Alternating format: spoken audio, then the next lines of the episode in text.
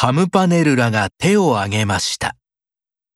それから四五人手を挙げました。ジョバンニも手を挙げようとして、急いでそのままやめました。確かに、あれがみんな星だと、いつか雑誌で読んだのでしたが、この頃は、ジョバンニは、まるで毎日教室でも眠く、本を読む暇も、読む本もないので、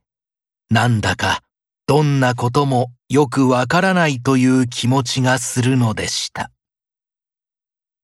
ところが先生は、早くもそれを見つけたのでした。ジョバンニさん、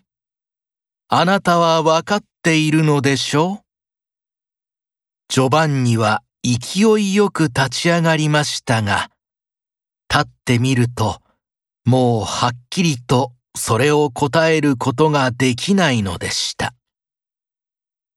先生はしばらく困った様子でしたが、目をカムパネルラの方へ向けて、では、カムパネルラさんと名指しました。すると、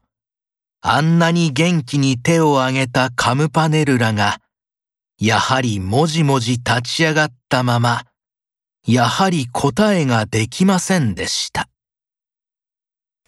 先生は意外なようにしばらくじっとカムパネルラを見ていましたが、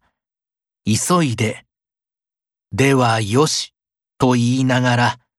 自分で製図を指しました。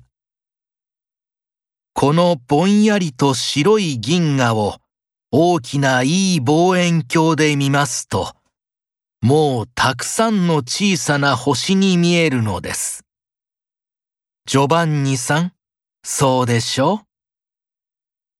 う？ジョバンニは真っ赤になってうなずきました。けれども、いつかジョバンニの目の中には涙がいっぱいになりました。そうだ。僕は知っていたのだ。もちろんカムパネルラも知っている。それはいつかカムパネルラのお父さんの博士のうちでカムパネルラと一緒に読んだ雑誌の中にあったのだ。それをカムパネルラが忘れるはずもなかったのに、すぐに返事をしなかったのは、この頃僕が朝にも午後にも仕事が辛く、学校に出てももうみんなともハキハキ遊ばず、カムパネルラともあんまりものを言わないようになったので、カムパネルラがそれを知って気の毒がってわざと返事をしなかったのだ。